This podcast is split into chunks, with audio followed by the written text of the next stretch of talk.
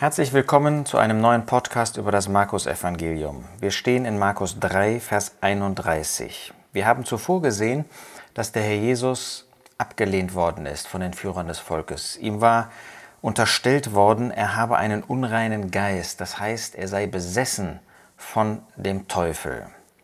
Und dann kommt folgende Begebenheit. Vers 31. Und es kommen seine Mutter und seine Brüder, und draußen stehend sandten sie zu ihm und riefen ihn. Das letzte Mal von seiner Familie hatten wir in den Versen 20 und 21 gehört. Der Herr Jesus war dort in ein Haus gekommen und hatte so viel zu tun, dass er nicht einmal Zeit hatte, Brot zu essen. Und dann heißt es, und seine Angehörigen hörten es und gingen aus, um ihn zu greifen, denn sie sprachen, er ist außer sich.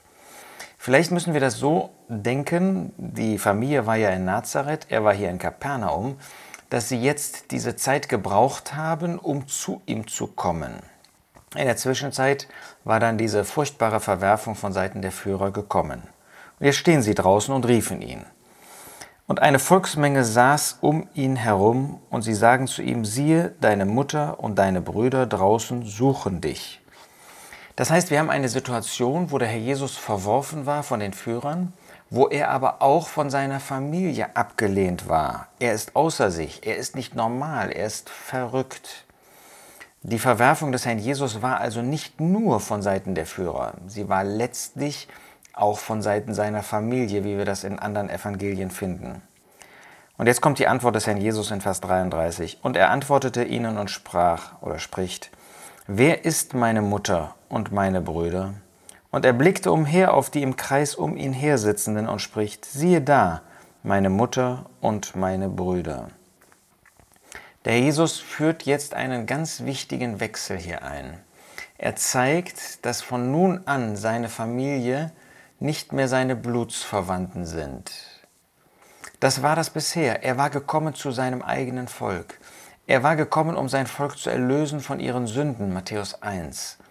Aber sie haben ihn abgelehnt. Diese Ablehnung ist hier noch nicht zu dem endgültigen Höhepunkt des Kreuzes gekommen, aber sie ist vollständig. Wenn jemand dem Herrn Jesus, dem Sohn Gottes, dem von Gott gekommenen, dem Propheten Gottes, der nur in der Kraft Gottes in Vollkommenheit gewirkt hat, unterstellt, ja vorwirft, ähm, in Unverschämtheit, in Bosheit, er würde durch den Teufel die Dämonen austreiben. Ja, er sei selbst besessen von dem Teufel. Für den gibt es keine Hoffnung mehr. Und so nimmt der Herr Jesus diese Verwerfung an und sagt, ja, wer ist denn jetzt meine Familie? Und er fügt hinzu, Vers 35, denn wer irgend den Willen Gottes tut, der ist mein Bruder und meine Schwester und meine Mutter. Das heißt, der Herr Jesus zeigt jetzt, ich habe eine neue Familie. Die neue Familie ist nicht mehr meine Blutsverwandtschaft. Ich gehöre nicht mehr zu dem Volk Israel. Wir wissen, dass der Herr Jesus diese Beziehung natürlich nie aufgegeben hat und dass er einmal wiederkommen wird zu seinem Volk und dieses Volk als ein erlöstes Volk hervorkommt aus einem Überrest, der Buße tut, der die Sünden bekennen wird, sein Volk annehmen wird. Aber jetzt, nachdem sie ihn so abgelehnt hatten, nimmt er die Verwerfung an und zeigt, ich habe von nun an eine neue Familie. Diese Familie ist nicht mehr durch Blutsverwandtschaft geprägt, sondern wer irgend den Willen Gottes tut, der ist mein Bruder und meine Schwester und meine Mutter. Das heißt, die neue Familie ist eine geistliche Familie. Sie ist eine Familie, die dadurch geprägt ist, dass man den Willen Gottes tut. Dass wir das aus eigener Kraft gar nicht können, dass das kein Mensch kann, ist vollkommen wahr. Und dass der Herr Jesus damit auch nicht die Juden komplett ausschließt, ist auch klar. Denn jeder, ob Jude oder Heide, der den Willen Gottes tut, der würde von nun an zu dieser Familie gehören. Aber es ist eben nicht mehr einfach Abstammung. Lasst uns das auch heute nicht vergessen. Niemand gehört durch Abstammung zu dem Herrn Jesus.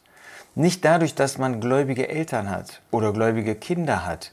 Nicht dadurch kommt man in die Familie des Herrn Jesus sondern, und das ist dann das große Thema des vierten Kapitels hier Markus, dadurch, dass das Samenkorn in unser Herz fällt, dadurch kommt man in die Familie des Herrn Jesus. Wer den Willen Gottes tut, das können wir nur durch neues Leben. Darüber spricht der Jesus an dieser Stelle noch nicht, sondern erst im nächsten Kapitel. Aber er zeigt, es ist eine neue Familie, eine geistliche Familie, die dadurch geprägt ist, dass man den Willen Gottes tut. fragen wir uns, ob das unsere Lebensprägung ist, dass wir wirklich den Willen Gottes tun. Dann gehören auch wir zu der Familie des Herrn Jesus. Dann gehören wir zu denen, mit denen der Herr Jesus sich verbindet und von denen er sagt, der ist mein Bruder und meine Schwester und meine Mutter. Das wünsche ich dir, dass das wirklich prägendes Merkmal deines Lebens ist, dass du dem Herrn Jesus von Herzen gehorsam bist.